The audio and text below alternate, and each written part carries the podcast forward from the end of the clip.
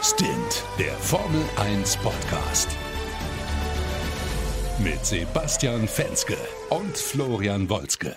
Ja, moin und herzlich willkommen zu Stint, eurem hoffentlich Lieblings-Formel 1 Podcast. Und puh, wir haben heute einiges zu besprechen. Der große Preis von China, der war nicht nur spannend, der war auch echt spektakulär. Und wenn ich natürlich von wir spreche, mache ich natürlich meinen Kollegen Florian Wolzke, der heute so ein bisschen mitgenommen ist und uns gleich mal erzählen kann, warum und vor allem wie er das Rennen geguckt hat. Moin Flo. Moin Basti, ich sag's dir. Äh, also Servus aus München natürlich an alle, die hier zuhören. Ja, ich bin heute äh, ein bisschen langsam, liegt aber nicht an meinem äh, Kasperkopf wie sonst, sondern liegt daran, dass ich einen äh, drei- oder viertägigen, ich weiß gar nicht mehr genau, Junggesellenabschied hinter mir habe. Ja, wenn du es nicht mehr genau weißt, war er gut. Ja, ich, ich, ich bin, ja, er war auch, er war verdammt gut. Es war legendär. Es war wirklich legendär. Aber dementsprechend äh, Schlafmangel ohne Ende. Ich komme gerade mit dem Flieger aus Hamburg ja, also wir waren in Hamburg. Äh, könnt ihr euch vorstellen, was da abging. Äh, bin jetzt happy, wieder zu Hause zu sein und ähm, habe mir natürlich das Rennen heute Morgen so früh dann nicht angeguckt, weil da war ich gerade erst ein paar Stunden im Bett. Aber äh, ich habe es mir natürlich dann ähm, bei TV Now äh, die Wiederholung angeguckt. Und ähm, ja, du hattest schon ein bisschen angeteasert, Basti, heute so Flo, mega Rennen, musst du gucken. Und du hast mich nicht enttäuscht. Es war wirklich ein echt spannendes Rennen und es ging ja hin und her. Ja, also Wahnsinn. Ich bin happy, dass ich den Podcast machen kann. Meine Stimme darf ich zu entschuldigen, die ist etwas mitgenommen, aber äh, wir kriegen das hin. Ja, also das, das Krasse an diesem Rennen war, hättest du mich jetzt irgendwie vor dem Rennen gefragt oder irgendwie nach fünf Runden hätte ich dir gesagt, ey, Vettel, hundertprozentig der Sieger, auf den würde ich jetzt Geld tippen. Nach 20 Runden hätte ich auf Bottas getippt, irgendwie nach, nach 40 auf Verstappen und am Ende gewinnt Ricciardo. Also das zeigt ja eigentlich wirklich, wie geil das Rennen war. Aber ich würde mal sagen, wir fangen diesmal wirklich mal chronologisch an, weil sonst vergessen wir wahrscheinlich irgendwas zu besprechen. Äh, und zwar fangen wir einfach mal an mit dem Start. So, zwei Ferraris vor zwei Mercedes, vor zwei Red Bull mit unterschiedlichen Reifenstrategien. Kimi kommt ganz gut weg. Und dann sorgt äh, quasi Vettel für eine Kettenreaktion. Der drängt Kimi so ein bisschen ab, beziehungsweise ähm, wirft einfach die Tür zu. Dadurch schlüpft Bottas vorbei. Äh, hinten Max Verstappen startet super, schiebt ihn direkt auf drei. Und dadurch hatten wir eine unwahrscheinlich interessante Konstellation, weil wir hatten unter den ersten sechs äh, ein bunt gemischtes Feld mit äh, sowohl harten als auch weichen Reifen. Und da dachte man ja, puh, das wird jetzt direkt mega aufregend, aber es hat sich relativ schnell gefangen, es wurde wenig überholt, aber äh, deine Meinung zum Start? Das war schön, war schön. Ja, ähm, mega, also es, es, war, es, war, es war ein sehr schöner Start. Ähm, es gab auch keinen großen Ausfall irgendwie. Und was ich halt fand, ich meine, Vettel hat, glaube ich, dieses ganze Drama, über das wir gleich sprechen können, was sich so durch das Rennen gezogen hat, so ein bisschen dann für Ferrari, eigentlich schon am Start so ein bisschen angeteasert, will ich mal sagen. Indem er so den Raikön abgedrängt hat, war das für Ferrari im Endeffekt als Team ähm, natürlich unglaublich von Nachteil ähm, weil Kimi dadurch zurückgefallen ist und ähm, somit auch den Vettel nicht mehr so unterstützen konnte.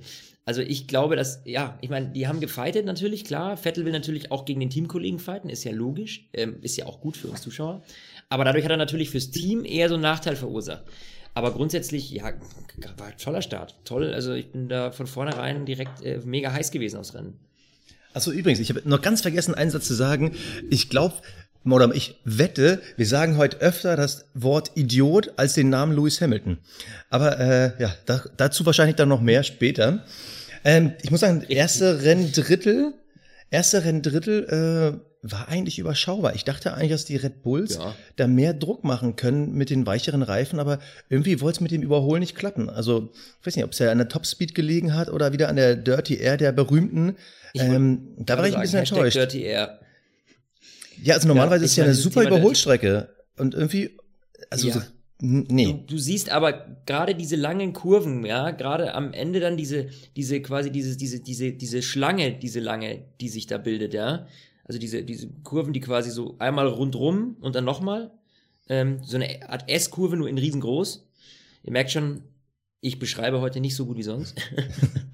ich habe noch keinen Unterschied gemerkt, da, aber okay. Da, bei so extrem langen äh, Kurven, da merkst du halt einfach, wie die Abstand lassen müssen. Weil du einfach in so einer extrem langen Kurve nicht dranbleiben kannst. Aber das Thema Dirty Air, wir hatten es schon hundertmal, das ist das Problem dieser unglaublich aerodynamisch äh, abtriebsstarken Boliden, die wir jetzt haben seit 2017. Ja, Haken hintersetzen, es ist so. Also da könnten wir noch mal in einer Technikfolge Folge drüber quatschen, wenn es dann auch mal News gibt Richtung Aerodynamik. Ähm, aber ja, also wir wissen es alle, wir haben es hundertmal gehört und ähm, so ist es leider Gottes. Ja, hoffen wir einfach mal, dass da in Zukunft dran gearbeitet wird. Aber dann fing ja eigentlich das Rennen wirklich an am Ende vom ersten Stint. Die Boxenstops gehen los. So, Red Bull kommt rein, dann kommt äh, Mercedes rein mit Bottas und man denkt sich so, ja, ja, drei Sekunden Abstand, hm, reicht nicht für einen Undercut. Und bums war auf einmal der Bottas vom Vettel. Äh, also ja, ganz ehrlich, wer gewartet hat. Ja, aber was, was also, hätten die denn warten können? Ich meine, äh, Bottas ist einfach hinter denen gewesen und kam vor die an die Box. Also hätten die jetzt mit Vettel dann versuchen müssen, den Undercut zu fahren? Ich, ich sah in dem Moment kein Muss, weil drei Sekunden waren für mich drei Sekunden und normalerweise reicht das für einen Vettel, locker außen vorne zu bleiben. Ich, ich, es war einfach nur eine super Runde von Bottas. Ich glaube, da muss man ihm einfach Respekt zollen. Und ich glaube, da hat Ferrari nicht so wirklich Schuld. Oder na, vielleicht einen Ticken zu lang, dass die Reifen zu krass abgebaut haben. Aber, aber eigentlich reichen drei Sekunden immer. Ja, aber man hat dieses Mal, finde ich, deutlich gesehen, ähm, wie stark neue Reifen sind. Obwohl es die härtere Mischung war, ähm, hattest du keine Chance mehr mit etwas älteren gelben Reifen gegen die weißen neuen. Also das war schon ein extremer Unterschied, fand ich. Und das hast du ja gesehen bei diesen drei Sekunden. Also ich meine, das ist ja Wahnsinn, letztlich, ja. Ähm, und äh, ja, dementsprechend von Mercedes in der Situation alles richtig gemacht. Äh, Ferrari halt, ja, Pech. Aber dass sie dann auch den Kimi noch so lang draußen lassen. Weißt du, damit der offensichtlich irgendwie den Bottas aufbremst und Vettel hinten dran kommt, das war für mich so eine.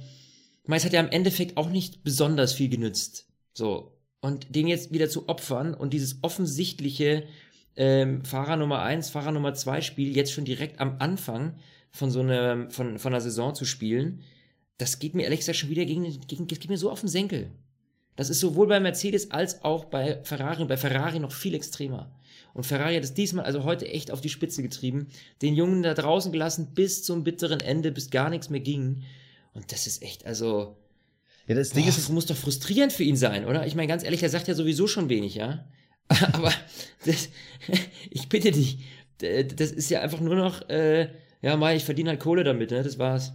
Na, ich bin mir jetzt noch gar nicht sicher. Meine Vermutung ist ja persönlich, dass Ferrari einfach in dem Moment ratlos war. Die wussten halt nicht, was sollen sie jetzt machen. Weil sie haben beim Undercut klar gegen Bottas verloren. Und dann war halt klar, okay, wenn wir jetzt Kimi reinholen, fällt er halt irgendwo zurück ins Niemandsland. Ich glaube, die haben dann einfach gehofft, dass quasi die gleiche Situation entsteht, weißt du, wie in Australien. Da war ja ganz klar, Kimi war erster Verfolger, Undercut, okay, ist gescheitert. Das heißt, mit einer normalen Boxenstrategie kommen wir nicht hin. Und dann ja. hatte ja Vettel das Glück mit dem Virtual Safety Car. Und ich glaube, dass Ferrari da so ein bisschen drauf gehofft hat, dass wieder irgendwelchen, irgendwelche glücklichen Umstände entstehen und dann irgendwie das Kimi in die Karten spielt. Ja, könnt, könnte sein. Das ist so, pf, Mai, am Ende des Tages wissen wir es halt einfach nicht. Ähm, ja, Mai, das ähm, müssen wir irgendwie so stehen lassen. Aber äh, es ist auf jeden Fall frustrierend für ihn. Das muss man ganz klar sagen. Ja, absolut. Absolut. Aber noch er viel hat einfach, einfach nur Pech. Ja, Pech hat er absolut. Also ich, für mich ist da auch gar nicht mehr, dass du dich überhaupt dann noch motivierst, weißt du, jedes Mal aufs Neue. Das ist so, boah, ich meine, der hat ja noch, wie gesagt, der, so ein großer Grinsebär wie Daniel Ricciardo war er noch nie, aber irgendwie, ich glaube schon, dass einer sowas mitnimmt. Ja, absolut. Also ich glaube, selbst der Iceman bleibt da nicht cool. Ja, glaube ich auch nicht. Aber lass uns doch mal über Toro Rosso sprechen, denn da hat ja eigentlich das Drama seinen Lauf genommen, würde ich sagen, oder? Ja, und das Geile ist ja, äh, dieser Unfall, alle dachten so, oh Gasly, oh nee, echt jetzt, du warst letztes Rennen so gut und jetzt haust du das einfach so weg, indem du deinen Teamkollegen weghaust. Eben nicht. Das Spannende, das äh, war ja während des Rennens noch gar nicht bekannt, das hat äh, Toro Rosso im Nachhinein noch bekannt gegeben. Hartley hatte die Information bekommen, bitte lass Gasly passieren. Und die wollten ihn in dieser Haarnadelkurve passieren lassen. Und Gasly hat dann sich einfach irgendwie verschätzt, vertan oder hat dann kurz geträumt, keine Ahnung was, und hat dann zugemacht. Und Gasly musste quasi in ihn reindonnern. Also ich fand auch sowieso, dass die Kurve von Hartley irgendwie komisch gefahren war, aber dachte, es liegt vielleicht an alten Reifen oder so. Aber es war kein, ich sag mal, absichtlicher Unfall oder provozierter Unfall von Gasly, sondern es war einfach in Anführungsstrichen Pech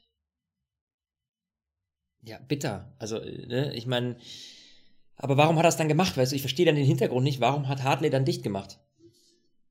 Ja, ich weiß auch nicht. Vielleicht hat er dann äh, verpennt, dass es in der Kurve sein sollte oder hat sich vielleicht doch irgendwie verbremst oder es hat einen Reifen blockiert, keine Ahnung was. Aber es ist schon echt. Also Hartley kämpft ja quasi um seine Daseinsberechtigung in der Formel 1. So, die bisherigen Ergebnisse waren ja jetzt noch nicht so der Knaller. Da hat man vor allem beim letzten Rennen gesehen, Gasly ist da schon eine Nummer besser. Und puh, ich sag mal so, wenn der Junge das wiederholt, wir haben schon gesehen, wie bei Toro Rosso Leute ausgetauscht werden. Ich erinnere nur an äh, Quiert letztes Jahr, Quiert, ja. für den ja Hartley kam. Ähm, uff. Also ich hoffe, das war vielleicht sein letzter Fehler, weil ich fand ihn eigentlich bisher ganz sympathisch. Aber da wird Toro Rosso, glaube ich, relativ schnell was ändern, wenn das noch ein paar Mal passiert. Ja, könnte ich mir vorstellen. Wobei ich jetzt nicht, ja, ich meine, das, das war jetzt irgendwie ein dummes Missverständnis oder so. Ich, wie gesagt, genau wissen wir es ja nicht, warum er das gemacht hat. Ähm, aber das heißt ja nicht, dass er jetzt hier ähm, einen auf äh, Crash-Pilot macht. Also das sehe ich jetzt bei ihm noch nicht so. Ja. Nein, aber er ist vielleicht nicht offensiv dumm, um das Wort mal zu verwenden, sondern vielleicht defensiv dumm, dass er vielleicht dann nervös ist oder den Überblick verliert. Und ich meine jetzt nicht, dass er dann andere irgendwie abschießt. Aber ungünstig war es schon, weil Toro Rosso, die müssen halt einiges beweisen. Aber hey, dafür haben sie uns eine spannende Situation geschenkt und das Pech des einen oder der beiden äh, war das Glück von anderen zwei. Ja, absolut. Äh, ich meine, äh, Danny Ricciardo hat, hat ja null damit gerechnet, dass er irgendwie so weit vorne landen könnte. Ähm, und dass das jetzt so aufging, lag tatsächlich wirklich an Toro Rosso, muss man so, muss man so sagen. Denn es Übrigens, lag erste Verschwörungstheorien, warte kurz, erste Verschwörungstheorien im Internet waren schon der Meinung. Habe ich gelesen. Ey, warte mal. Im ersten Rennen sind Haas, die Ferrari-Brüder, ja quasi äh, ausgeschieden und haben dem Ferrari den Sieg geschenkt und jetzt äh, fallen da zwei äh, Renault Junior Fahrer aus und schenken dann äh, Renault beziehungsweise nee, die sind nicht Entschuldigung Toro nicht Renault. Junior Fahrer sondern ähm, Red Bull Junior Fahrer so rum äh, aus und schenken dem äh, Red Bull den Sieg natürlich totaler Bullshit Ja, aber wollte ich nur mal natürlich erwähnt haben Aber das ist ja, mein, mein, das ist natürlich, ähm, sage ich mal, ein Zufall, auf den man gerne aufspringt, wenn man ein Fable für solche äh, Verschwörungstheorien hat, ja. Ähm, aber das ist natürlich totaler Schwachsinn. Und meine lagen halt Teile auf der Strecke, Safety Car und was passiert? Verstappen, Ricciardo sind direkt kurz vor der Boxeneinfahrt und können sich halt neue Reifen schnappen, während das Safety Car rauskommt. So, das haben die Jungs vorne nicht mehr geschafft. Die waren auf alten Reifen und hätten das eben nicht machen können. Ja, also sie, es hätte, die hätten nicht in die Box fahren können, ohne sauber Plätze zu verlieren, weil in der zweiten Runde kannst du nicht mehr in die Box fahren beim Safety Car. So. Und ähm, dementsprechend hat natürlich Red Bull mal ebenso quasi gratis frische Reifen bekommen. Und das ist natürlich, ähm, ja, das ist letztlich rennentscheidend gewesen. Ja. Ja, das Traurige, jetzt erwähnen wir doch noch einmal den Namen Herr Lewis Hamilton. Ähm, seine Box hat halt nicht so schnell geschalten. Der war in dem Moment ja im Red Bull Sandwich. Hätten die geschalten, hätte Lewis Ja. theoretisch gewinnen können, aber das ist ja wieder äh, im Bereich hätte, hätte Fahrradkette. Aber Wahnsinnsstrategie, man hat drauf gezockt. Ich meine, im Nachhinein betrachtet denkt man sich so, ja klar, war in dem Moment, weil man hätte ja gar nichts anderes entscheiden können. Aber Christian Horner hat auch im Interview danach gesagt, wir haben einfach gezockt. Wir hatten halt in diesen drei, vier Sekunden, die wir nachdenken konnten, hatten wir das Gefühl, ja komm, lass machen. Und dann haben wir es einfach gemacht. Und ja, Ja. Wurden halt Super. beschenkt. Was ich, was ich übrigens daran richtig interessant fand, wir hatten ja jetzt öfter mal die Diskussion, ähm, Boxenstops, Sicherheit, äh, wie schnell das gehen muss. Und Red Bull hat es heute zweimal gezeigt mit einem Doppelboxen, Doppelboxenstopp, dass wenn man gut trainiert ist, gut organisiert ist und quasi der Formel 1 Gott einem gut gesinnt ist, dass man diese Doppelabfertigung locker ohne Probleme und das auch noch schnell hinkriegt. Also Das war grandios. von vorne Also bis hinten Wahnsinn. Ja, das war richtig krass gut gemacht. Und ich habe mir das auch so ein bisschen angeguckt. Weißt du, wie die das dann machen mit dem Reifen anreichen, dann den neuen Reifen holen und so. Und ähm, das war schon spannend zu sehen mal. Also wie wirklich wie ein Uhrwerk da alles zusammenläuft und du wirklich zwei Autos innerhalb von Sekunden abfertigen kannst. Also das war schon, ey, war schon sehr beeindruckend. Also die auch die die die Einstellungen wirklich mal zu zeigen, wie diese beiden Boxenstops hintereinander funktionieren, war echt schön zu sehen und echt spannend auch. Also wenn man auch mal auf die Details achtet, ja, von den Jungs, die die Reifen anreichen, das war schon eine starke Leistung. Das muss ich echt sagen. Also das war richtig richtig gut. Ähm, letztlich Verstappen hat das Ganze nicht so viel gebracht. Der war zwar vorne, aber hat dann im Kampf gegen Hamilton ähm, sich so ein bisschen, äh, ist er von der Strecke abgekommen. Also äh, letztlich war das einfach, Mei, Hamilton hat da ist eine harte Linie gefahren und die, er wollte halt auch nicht, dass die irgendwie zusammenstoßen. Gerade ähm, Verstappen, jetzt hätte ich ihn fast schon gelobt, aber hat es natürlich gedacht, okay, da jetzt eine Kollision, so knallhart gehe ich jetzt nicht mehr ran. Tja, ist dann kurz äh, von der Strecke abgekommen, Ricardo vorbei. Und das Bittere ist dann beim nächsten Kampf gegen Sebastian Vettel.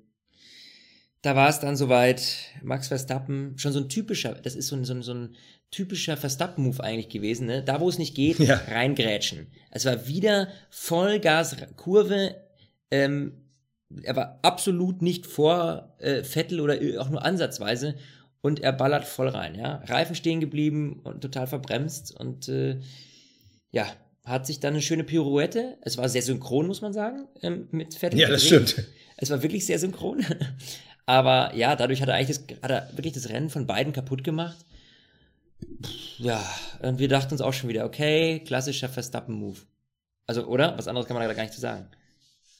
Ja, also vor allem beim ersten Überholmanöver gegen Hamilton, äh, im Nachhinein hat er ja gesagt, er ist so ein bisschen auf Gummiabrieb und hat ein bisschen den Grip verloren und sowas. Nein, Mann, du hast einfach versucht, an einer Stelle zu überholen, wo man es nicht macht, auch wenn man frischere Reifen hat und definitiv mehr Haftung. Aber da überholt man nicht. Das ist Quatsch.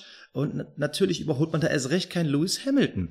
Und das äh, zweite Ding gegen Vettel, im Endeffekt wollte er es so versuchen, wie sonst immer Ricciardo überholt. Ricciardo ist ja immer so einer, der täuscht nicht auf der Geraden so an. Das macht er nicht. Der, der, der bleibt immer im Windschatten, der bleibt quasi ungesehen und dann auf der Bremse wirft er sich in die Kurve. Das gleiche hat Verstappen auch versucht, nur dass er da drin halt einfach nicht so gut ist und auch da hatte er im Nachhinein eine Ausrede. Ja, die Hinterreifen haben blockiert. Ja, Alter, ja. wenn du halt wie so ein Verrückter da in die Kurve reinspringst und dann auf einmal in die Eisen gehst, weil der vor dir steht, natürlich blockieren deine Hinterreifen. Jetzt erzähl doch nichts. Also es war komplett unüberlegt und ja, mal wieder wirft er aus eigener äh, ja, Fehlleistung ein Rennen weg. Über, und mittlerweile ja, vor allem, wir haben ja auch schon oft über ihn gesprochen. Ist er jetzt einfach nur jung, braucht noch ein bisschen Erfahrung? Der ist in seiner vierten Formel-1-Saison. Der Typ hat über 60 Rennen gefahren. Michael Schumacher war zu der Zeit schon zweifacher Weltmeister. Also, sorry, aber für mich hat er keinen Rookie-Bonus mehr, nur weil er, in Anführungsstrichen, nur weil er 20 ist. Ja, so what? Er ist mit 17 in die Formel 1 gekommen. Ja. Ja, da gebe ich vollkommen recht. mittlerweile die Erfahrung Ein, zu haben. Also, also Welpenschutz geben wir ihm definitiv nicht mehr. Also absolut nicht. Dazu ist er äh, einfach zu lang da, wie du schon sagst. Und äh, das war jetzt wieder einfach eine klassische Nummer von ihm. So, und selbst bei, selbst, selbst, weißt du, selbst Vettel ist schon so, dass er sagt, ja, pf, mei, weißt du, hat er uns beide rausgeschmissen und der weiß schon gar nicht mehr, was er sagen soll. Der ist schon gar nicht mehr angepisst, weil er denkt sich so, mei, Idiot. So, jetzt habe ich das erste Mal Idiot gesagt. Und darüber wolltest du wahrscheinlich sprechen, oder? jetzt habe nee, also, ich das gesagt. Äh, Vettels Geste im Nachhinein, ja, alle meinen jetzt im Nachhinein, hat er super gemacht, er ist ein Gentleman, der ist halt nicht wie Lewis Hamilton, der das dann irgendwie in den Medien auslässt, sondern der schreit halt hinter verschlossenen Türen. Das ist richtig, obwohl auch nicht unbedingt typisch Vettel, weil der ist ja auch immer schnell im Finger auf irgendwen zeigen. Mhm. Ich glaube, es ist wirklich so, wie du gesagt hast, es ist dieser Frust, dieses, ja, wir können es halt nicht ändern. Wir wissen halt ganz genau, oh, gleich kommt der Verstappen. Wenn du Glück hast, kommt ihr beide durch die Kurve. Wenn du Pech hast, kommt halt keiner durch die Kurve. So what? Ich kann es nicht ändern. Ich bin vorne. Ich kann es nicht kontrollieren. also wirklich, dieses, dieses ja, Gefühl habe ich. Das ist wirklich so. Ich meine, was, was denkt sich Verstappen, dass irgendwann jeder Fahrer automatisch Platz macht, weil er denkt, oh, da kommt Verstappen, der könnte mich rausballern. Also, so. Ja. Weiß ich, meine, so, so, so äh, weiß ich nicht, dass man denkt, oh nee, der kommt, TS Dangerous, da gehen wir mal lieber zur Seite.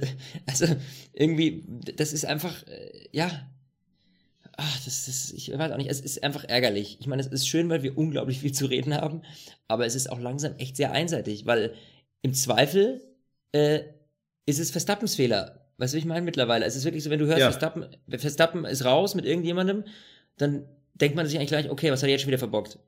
Also es ist nicht mehr so, oh, wessen Schuld war, sondern ach, Verstappen, ja, okay, wissen wir Bescheid.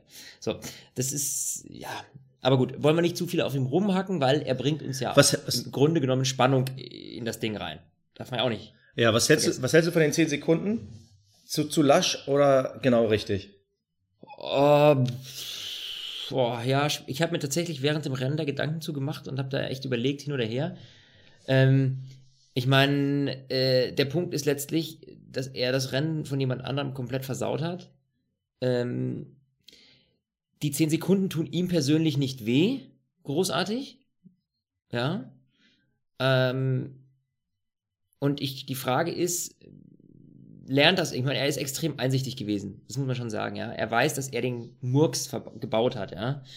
Dementsprechend, wenn er jetzt irgendwie, ja, sag ich mal, nicht so einsichtig gewesen wäre, dann würde ich sagen, okay, komm, nochmal mit dem Knüppel hinterher.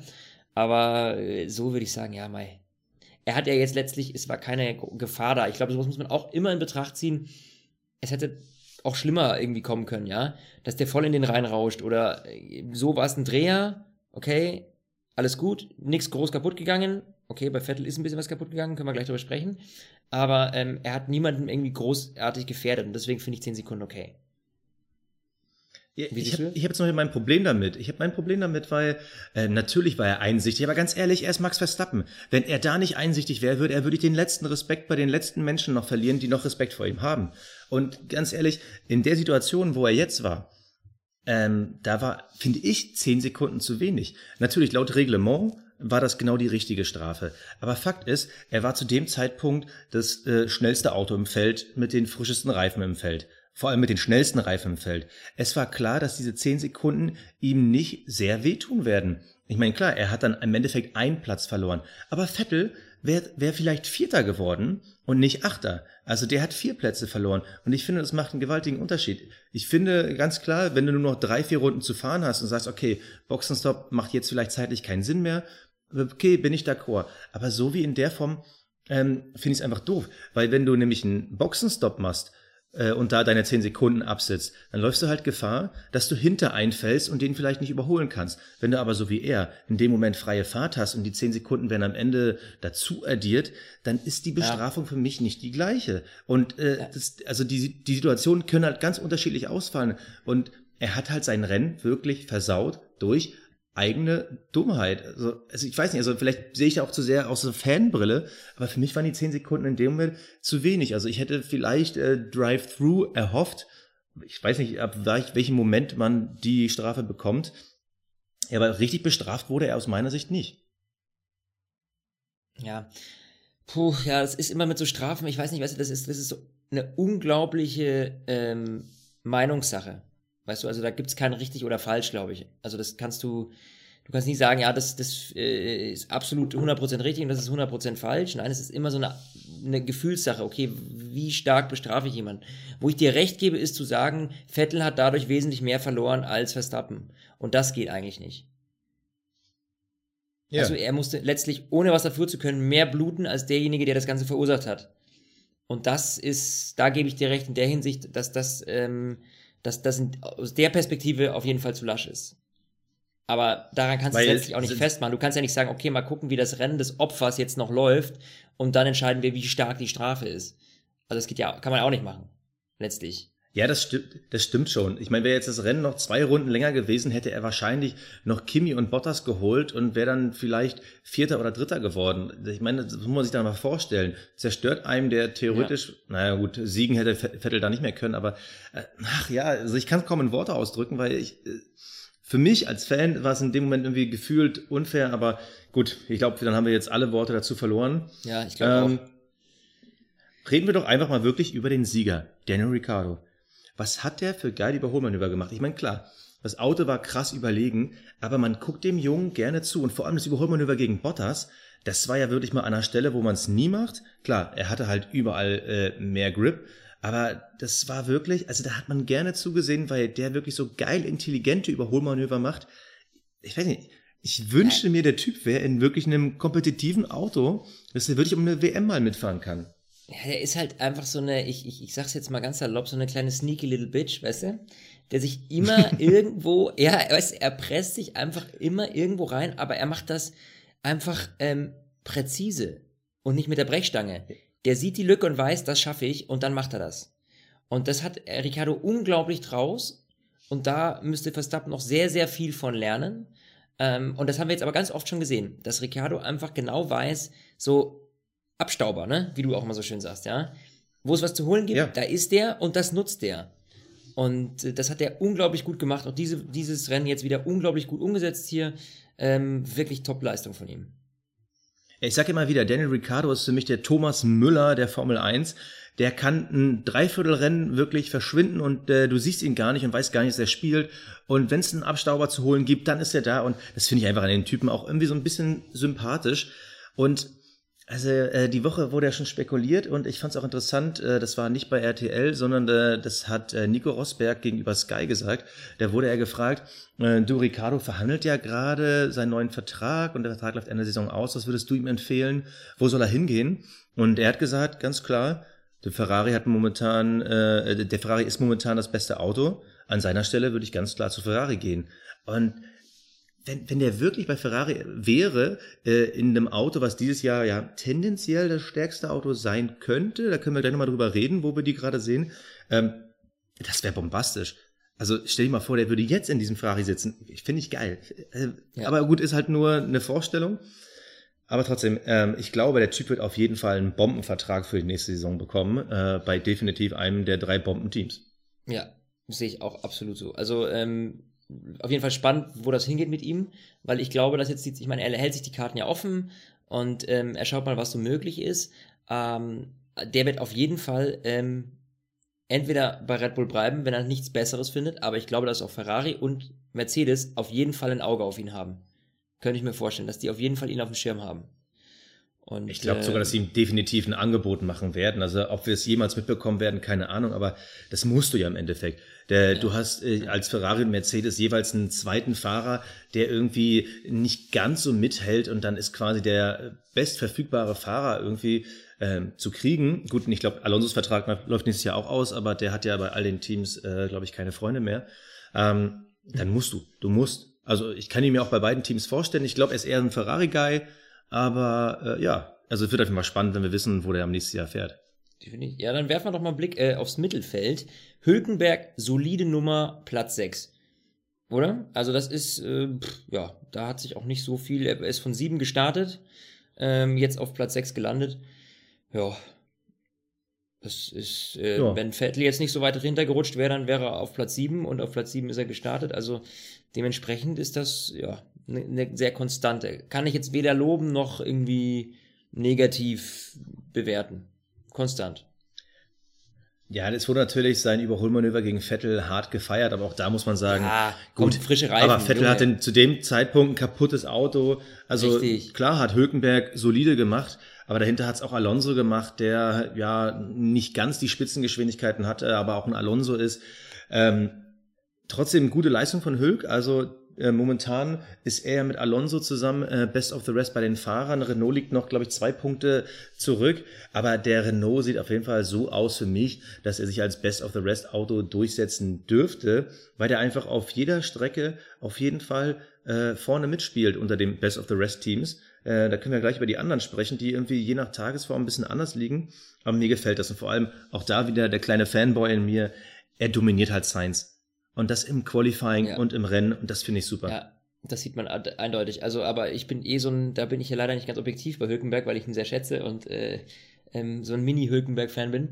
Äh, aber äh, das, ja, da, da, absolut, Hülkenberg ist, ist, war er aber auch schon immer, ja. Wir haben ja von Science wirklich letztes, letztes Mal auch schon drüber gesprochen, dass Science nicht so performt, wie wir uns das eigentlich ursprünglich mal erwartet hatten. Ja. Ja. Ähm, da ist irgendwie, da, da, dachten wir, da kommt mehr, weißt du? Das war so, okay, Science kommt zu Renault, puh, guter Fahrer, geht voll ab, ähm, aber auf Hülkenberg-Niveau, da ist er noch nicht. Also da muss noch einiges passieren, dass er das packt. Ähm, weil Hülkenberg hat einen Vorteil, den ich bei ihm sehe, er ist ein unglaublich konstanter Fahrer. Ähm, ja. Also der ruft seine Leistung immer wieder aufs Neue ab. Da gibt es schlägt keine Wellen. Der ist nicht mal gut, mal schlecht. Wir hatten das letztes Jahr, Bottas zum Beispiel, das erste halbe Jahr lief das gut, dann wieder nicht. Bei Hülkenberg, den sehe ich immer auf einem sehr stetigen Niveau. Also das ist äh, doch noch, noch eine gute Sache. Ja, ähm, was ich so ein bisschen enttäuschend fand, waren die Haars. So hat mich jetzt nicht so umgehauen, ehrlich gesagt. Grosjean ist ja mittlerweile auch echt äh, ja, auf jeden Fall hinter Magnussen, muss man ganz klar sagen, oder? Wie Ach, siehst du bei den beiden die Performance? Also nicht nur von der Performance her, sondern auch das Team hat ja auch ganz klar gezeigt, auf wen sie da setzen. Also das war ja in Runde 6, wirklich original in Runde 6. Ähm, Grosjean, gut, der hatte äh, äh, die härteren Reifen drauf, aber bekommt die klare Ansage, lass Magnussen vorbei. Und ich sag mal so, früher haben die Mittelfeldteams ja selten Stallorder auf dem Niveau gemacht. Also klar hat man dann mal einen schnelleren vorbeigelassen, aber so früh im Rennen dann so absolut drauf zu setzen, ähm, fand ich schon interessant. Aber da zeigt sich auch ganz klar, in welche Richtung das geht. Äh, Magnussen kommt mit dem Auto super klar. Äh, gut, heute durch Safety Car, wer weiß, wo der auch hätte landen können. Aber ähm, eins ist ganz klar, er landet immer vor Grosjean. Und das finde ich schon, ja. das finde ich schon interessant, weil wir hatten letztens drüber gesprochen. Ich hätte die beide ähnlich geschätzt, aber dass die so würde ich auch weit auseinander liegen. Nee, wow, also hätte ich nie ja. gedacht. Und das ist, aber ist das, weißt du, ist das ein Magnussen, der sich extrem steigert? Oder ist das ein Grosjean, der irgendwie nicht auf der Höhe ist? Ja, im Endeffekt, wenn du es mit letztem Jahr vergleichst, ist Grosjean ja sogar fast ein bisschen schlechter, als sie eigentlich letztes Jahr waren. Also da sind sie halt gerne mal so Fahrer gewesen, ähm, vor allem in der ersten Saisonhälfte. Da war ein, zwei Mal waren sie auch äh, vorne vom Mittelfeld dabei, aber grundsätzlich war es ja immer ein Team rund um Platz 10. Davor waren eigentlich immer die Force India, ähm, davor waren die Renaults und die Williams auch gerne mal und sie waren eigentlich immer so äh, 10 bis 12 äh, wenn immer noch mal ein, zwei ausgefallen sind, ausgefallen. Ja.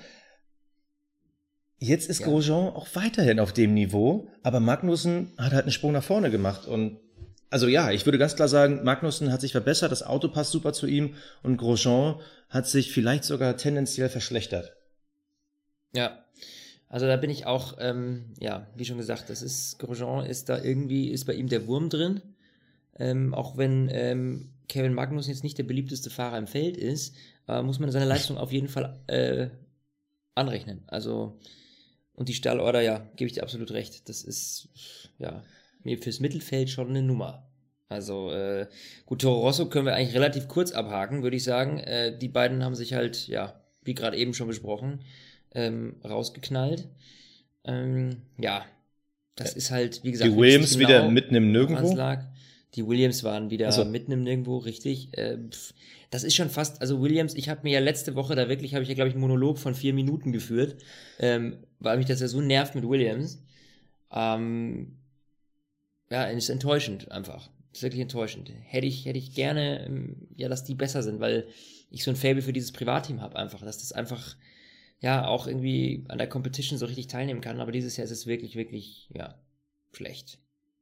Obwohl Stroll ja ab und zu immer mal so Lichtblitze hatte. Der hat ja, glaube ich, am Start äh, vier oder fünf Leute überholt. Das sind halt so die Momente, wo man denkt, so, ah, der Stroll, der ist vielleicht doch nicht ganz so verkehrt. Ja, aber die Performance ähm, zu halten. Die Performance zu halten, ja, genau. die ganze Renndistanz, das, das, das funktioniert nicht. Ja, aber das liegt wohl, glaube ich, eher am Auto. Also die sagen ja, ja selber, ja. sie haben brutale Probleme mit den Reifen. Gut, aber du siehst ja, Sirotkin, der hält ja selbst auf dem Niveau von Stroll nicht mit. Ähm, also ganz ehrlich, wenn der nicht nächstes Jahr den Check erhöht, sehe ich auch nicht kommen, dass der da länger bleibt. Also gut, sind jetzt erst drei Rennen, aber pff, von dem Jungen bis auf ein paar Dreher siehst du ja eigentlich von dem nix am ganzen Wochenende. Nö, nicht wirklich berauschend. Aber das war das ja, wo wir ganz am Anfang in unserer Saisonvorschau drüber gesprochen haben. Ist es wirklich klug, zwei junge Hüpfer ähm, da drin zu haben? Und ähm, sie hätten eine super Alternative gehabt ähm, mit Kubica. Also der Junge hat ja wirklich gute Performance. Und da hat man sich ganz klar für den Weg des Geldes entschieden. Ähm, ja. Gut, die Frage ist, ob man Robert Kubica jetzt so unglaublich bessere Leistung mit diesem schlechten Auto äh, hervorzaubern könnte. Also ich glaube, das würde wahrscheinlich ähm, letzten Endes auch nicht so extrem viel ändern. Aber ja, es ist schade drum irgendwie. Weißt du, das ist so, ich will die besten Fahrer in den besten Autos sehen in der Formel 1. Ja, ich will so Rennen sehen, so wie heute. Ja. Ja. Das ist, das hat Spaß gemacht. Das ist einfach echt gut. Kippst du dir gerade ein Bier da ein oder was? Nee, ich habe mir noch ein Wasser eingeschenkt. Ach so. Okay, ja, da, dann haben wir nur noch äh, zu, zu, guter Letzt äh, Alfa Romeo, sauber. Ähm, auch die, lange nichts gesehen. Das einzige Mal, dass man Leclerc gesehen hat, da hat er sich natürlich mal wieder gedreht. Äh, gut, ähm, da man von denen natürlich gar nichts mitkriegt, ist es, ist es schwierig einzuschätzen, schwierig. aber noch ist Leclerc nicht in der Formel 1 angekommen. Aber ich sag mal so, bei dem gebe ich es noch nicht auf. Also es ist nicht so wie bei Sirotkin, äh, dass ich irgendwie da schon aufgebe, weil Leclerc kommt ja wirklich auch mit Vorerfolgen. Das ist ja bei Sirotkin eher überschaubar. Deshalb, ich gebe noch nicht auf, aber puh. Also ja. ich habe von Sauber ehrlich gesagt mehr erwartet. Ja, man hat ein bisschen, ja, man hat ein bisschen, wir haben auch, ich habe die auch äh, noch am Anfang ziemlich gelobt, weil ich dachte, du durch Alfa Romeo und jetzt kriegen die richtig Performance und so, können die aufbauen. Aber dass die jetzt wirklich nicht an Williams vorbeikommen oder so, das finde ich eigentlich ein bisschen schwach dafür, dass sie diese krasse Kooperation haben. Ja, absolut. Oder? Okay, also ich habe noch, hab noch ein spannendes ich habe noch ein spannendes Thema. Wir haben jetzt quasi alle Teams durch. Gut, äh, Force India haben wir jetzt weggelassen. Ähm, gut, bei denen kann man nur sagen, vielleicht wäre mehr drin gewesen, aber die haben sich wiederum äh, beim Thema Safety Car Reifenwechsel verzockt, kamen eine Runde zu spät, äh, haben da nichts mehr aufholen können. Das ist, glaube ich, alles zu Force India. Ähm, kann man nicht sagen, aber ich würde gern mit dir abschließend nochmal ein Thema besprechen. Und zwar ist das die Thema Performance bei Mercedes. Und ähm, die Hörer, die uns regelmäßig hören, wissen ja, ich stehe ja so ein bisschen auf Zahlen. So, und ich habe dir mal ein paar Zahlen mitgebracht. Ich versuche mal ein bisschen äh, knapp zu halten. So, und zwar im, äh, beim Qualifying von Australien ist Lewis Hamilton dieses Jahr eine Sekunde schneller gefahren in seinem Qualifying Run bei seiner Pole Position als letztes Jahr. Eine Sekunde schneller. Da hat man gesehen, okay, die Autos haben Step nach vorne gemacht. Und jetzt gucken wir mal auf die Ergebnisse von China. Da war Lewis Hamilton original drei Tausendstel schneller. Ja. Drei Tausendstel. Aber im Vergleich zu einer Sekunde. Äh, ist, ist es vielleicht so, also Mercedes tut ja die ganze Zeit so, als wäre ihr Auto keine Diva, aber mein Gefühl sagt mir, ey, die Diva ist zurück. Und wir dürfen eins nicht vergessen, ähm, die Reifen sind dieses Jahr weicher und die sind sogar eine weichere Mischung gefahren als letztes Jahr. Also quasi eine doppelt so weiche Mischung sind die gefahren und sie waren nur dreitausendstel, beziehungsweise Hamilton selber nur dreitausendstel besser. Also man hat jetzt irgendwie das Gefühl, nach drei Rennen, der Mercedes entwickelt sich zurück oder äh, die kriegen ihn halt wieder nicht abgestimmt. Die, die Diva ist zurück. Mich verwirrt das und ich, ich kann die momentan nicht einschätzen. Ja, ist schwierig, weil vor allem Hamilton hat ja auch schon gesagt, er hat sich das ganze Wochenende nicht, nicht besonders wohl gefühlt. Jetzt nur mal so als Frage nebenbei, hast du zufällig die Zahlen von Bottas auch da liegen? Äh, die Zahl von Bottas habe ich hier nicht da liegen, die müsste ich nochmal äh, schummeln. Die müsste ich schummeln, so. weil ich glaube nämlich. Äh, letztes ähm, Jahr ist, nee, warte mal, dieses Jahr ist Bottas eine 31,6 im Qualifying gefahren, letztes Jahr eine 31,8. Also der hat sich immerhin um zwei Zehntel verbessert. So. Auch nicht so der Knüller. Ist nicht so der Knüller, aber ich glaube, dass Hamilton einfach ähm, so ein bisschen äh, raussticht äh, warte. Negative.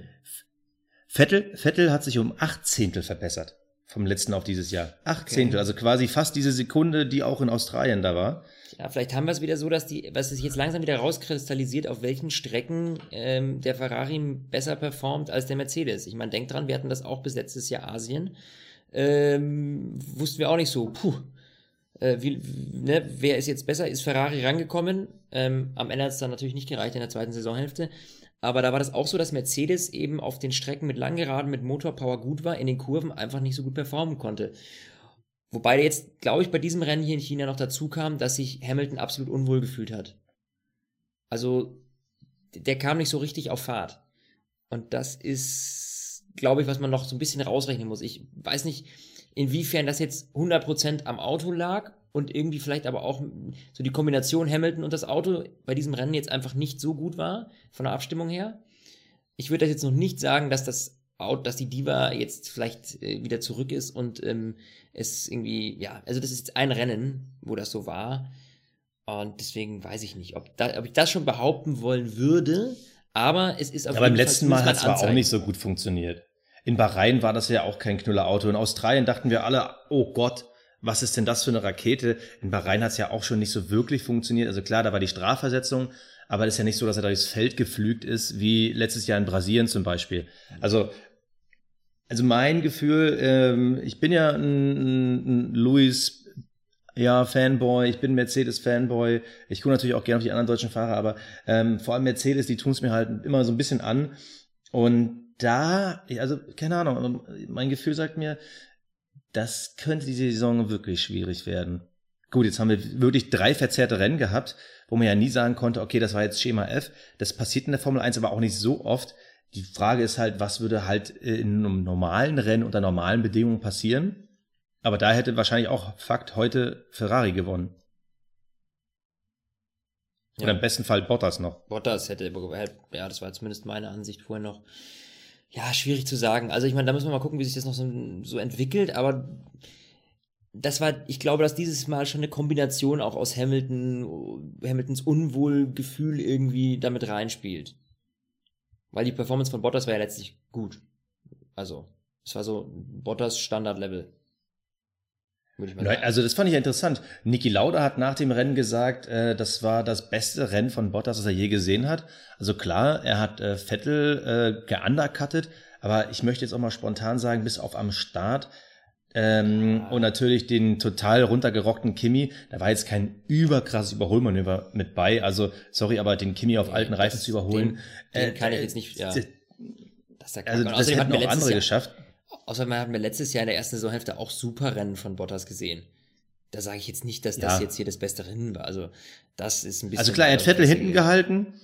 Er hat Vettel hinten gehalten. Das hat so ein bisschen an Russland letztes Jahr erinnert. Ähm, ja, gut gemacht. Es kann auch wahrscheinlich nicht jeder, aber es war nicht so übertrieben gut, fand ich jetzt. Äh, aber ich, ich fand auch interessant, was äh, Nico Rosberg nach dem Rennen gesagt hat. Er hat ja gesagt, äh, ja, Ki ähm, Kimi wollte ich gerade sagen, Luis ist ein bisschen außer Form, aber nehmt euch mal in Acht, wenn der seine Form erstmal wiederfindet, wenn er sein Mojo wieder hat, dann, äh, dann werden sich alle in Acht nehmen müssen. Ja, und da bin ich halt gespannt. Ist es halt wirklich das fehlende Mojo oder ist es das fehlende äh, Weltmeisterauto? Tja, das werden wir bald erfahren. Mein Lieber, es war mir eine Freude. Jetzt geht's ja bald nach Baku. Das ist ja das Rennen, worauf ich mich jetzt schon seit einem Jahr wieder freue, äh, weil das oh, letztes super. Jahr so abgefahren war. Basti, das haben wir damals zusammen in Berlin geguckt, wenn du dich erinnerst. Ähm, ich freue mich da riesig drauf. Ist in zwei Wochen. Das heißt, wir hören uns natürlich selbstverständlich vorher nochmal mit einer Update-Folge. Da gibt's dann all, alle News, all Gossip, alles, was es so rund um die Formel 1 gibt und spannend ist. Und äh, darüber werden wir bald sprechen, mein Lieber, gell? Ja, ich freue mich. Danke dir, dass du äh, die Zeit gefunden hast dem harten Wochenende und ich sage ähm, ciao. Ja, ich gönne mir eine Mütze Schlaf. Macht's gut, bis bald. Stint, der Formel 1 Podcast. Mit Sebastian Fenske und Florian Wolzke.